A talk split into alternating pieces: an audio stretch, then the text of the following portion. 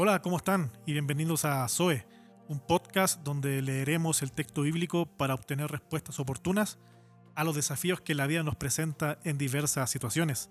Soy Omar Carmona y acompáñame en este capítulo. Hoy quisiera compartirte una reflexión que he titulado Mientras estoy en el campo. Mientras estoy en el campo.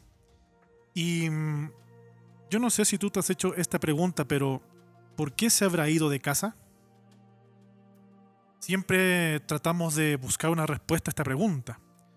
Podríamos pensar que simplemente se fue porque era ambicioso, quería conocer la vida o simplemente anhelaba disfrutar hasta el último centavo la parte de la herencia que le correspondía.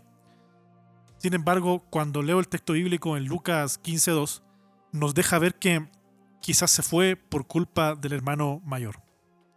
Claro, estás en lo correcto. Estamos hablando de la parábola del hijo pródigo en Lucas 15.11. ¿Te habías hecho esta pregunta antes o no?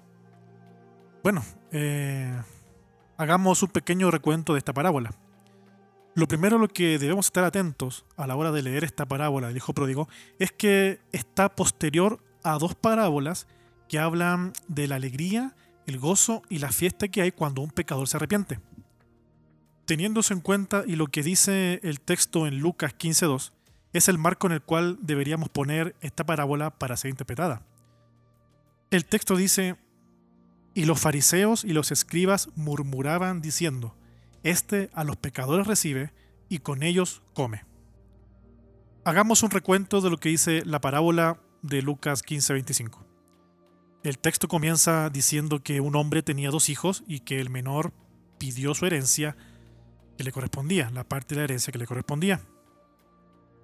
El padre reparte la herencia a ambos, el hijo menor se va de la casa del padre, malgasta todo lo que le era suyo, pero estando lejos de casa, reflexiona y entra en razón de todo lo malo que ha hecho, y decide volver a casa del padre como un jornalero, que era peor que un esclavo.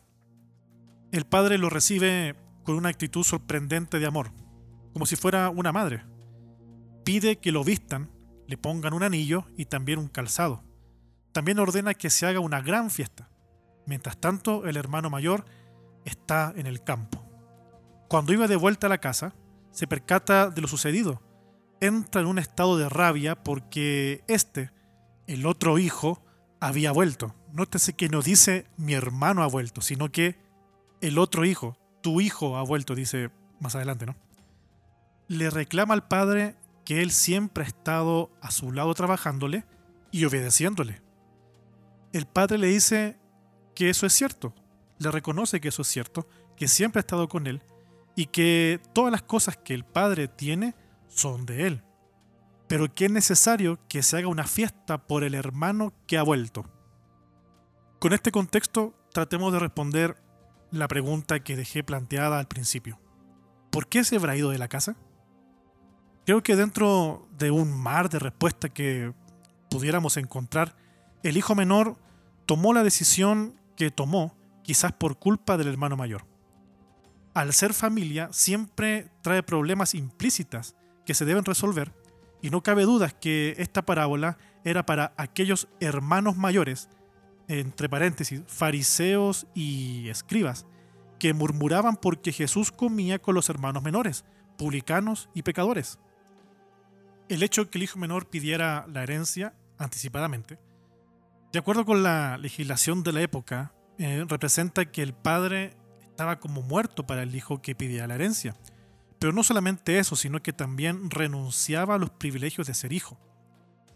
Eso era lo que posiblemente sentía la escoria de la familia, estos hijos menores, publicanos y pecadores, que veían a Dios, su Padre, como que no existiera, como un Padre lejano, como casi muerto. Sin embargo, pienso en el porqué de la actitud del hijo mayor. Y creo que al pasar mucho tiempo en el campo, haciendo lo que él cree que es eh, bueno, trabajar para el Padre, lo aleja de la intimidad de la casa del Padre mismo.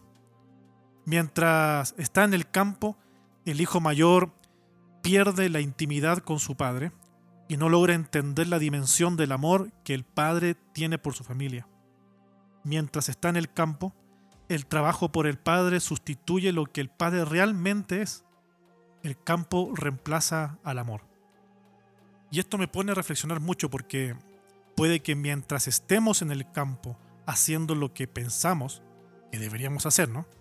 Estamos perdiéndonos la alegría y el gozo que el padre tiene por los hijos menores que llegan de vuelta a casa. Posiblemente estamos tan metidos en el campo que ya hemos perdido la real motivación del padre, amar a todos sus hijos. Seamos honestos, ¿cuándo fue la última vez que sentimos alegría y gozo? Y que casi hicimos una fiesta porque un hermano menor se arrepintió y volvió a casa? Si no tenemos memoria de aquello, puede que Dios, Padre, esté en una gran fiesta mientras nosotros estamos en el campo. Si te ha gustado este capítulo, compártelo con tus contactos. De seguro también te servirá a ellos. Y si quieres comunicarte conmigo, escríbeme a o.carmonaere.gmail.com